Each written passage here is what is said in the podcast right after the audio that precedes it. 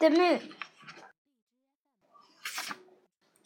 Conditions on the moon are harsh. To be safe, an astronaut needs special equipment.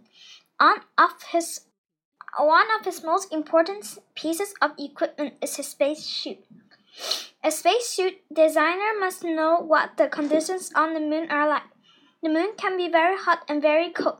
The spacesuit must protect the astronaut from both temperatures also. Since there are no air to breathe on the moon, the air the suit must have a source of air, and the astronaut must be able to move around while in the suit.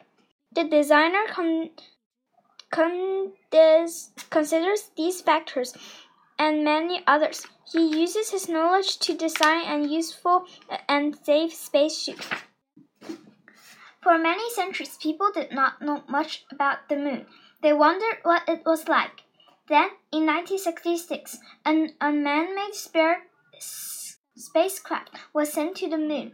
Special sensors gathered information and took the first photographs of the moon's surface.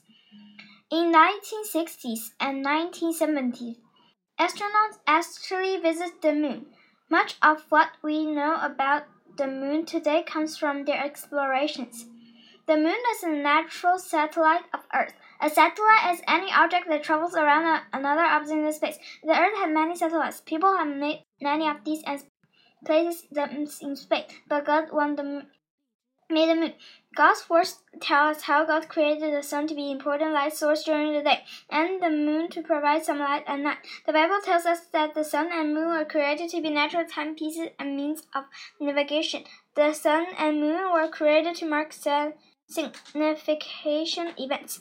The moon's proper light, shape, and size. The moon the, and the Earth are very similar in shape. Both are round globes or spheres. However, the moon is much smaller than the Earth. The width of the planet's diameter. The moon's di diameter is about 3,000 kilograms long. It is a little more than one fourth the length of the Earth's diameter. Atmosphere and temperature. Earth had a protective layer of glass gas around it. The atmosphere helps keep Earth from being very hot or very cold. The moon, however, does not have an atmosphere like the Earth. Because of this, the moon has extreme temperature change. On many reach, um, the side of the moon facing the sun, the temperature may reach 127 um, Fahrenheit. 260 Fahrenheit, but the side that cools off as soon as it turns away from the sun. The temperature may go down as low as pos positive, uh, positive to 280 Fahrenheit. The lack of the atmosphere on the moon is also mean where there no weather and no sun. Ad additionally, the sky is not blue like the earth, it is black. Though people can visit the moon, they cannot live it in its natural conditions unprotected. God did not create the moon for living things as he did the earth. Mass and gravity. Mass is the measurement of the amount of matter an object has. The moon's mass is much less than the Earth's. In fact, the Earth had 31 times more mass than the moon. Because the moon has less mass than the Earth, it also has less grav gravity. An object with less mass had a weaker pull than an object with more mass. The gravity on the moon is only about one sixth of that on the Earth.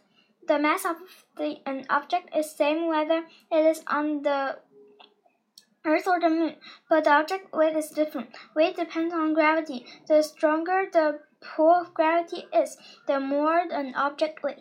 Since the moon had less gravity than the earth, an object weighs less on the moon than on the earth. If you weigh 60 pounds on the earth, you weigh only 10 pounds on the moon. Having less gravity allows you to do some amazing things. You can jump 2 feet high on earth. You will be able to jump 12 feet high on the moon. Without wearing your spacesuit, imagine playing sports on the moon. The moon's light. The moon seems to give off a bright light, even when it's only a thin sli sl sliver. The moon provides some light on the dark night. although the moon appears to be shining, it does not make its own light. The moonlight we see is actually sunlight reflecting off the moon's surface. Some people think the pattern of darker and lighter areas on the moon look like face.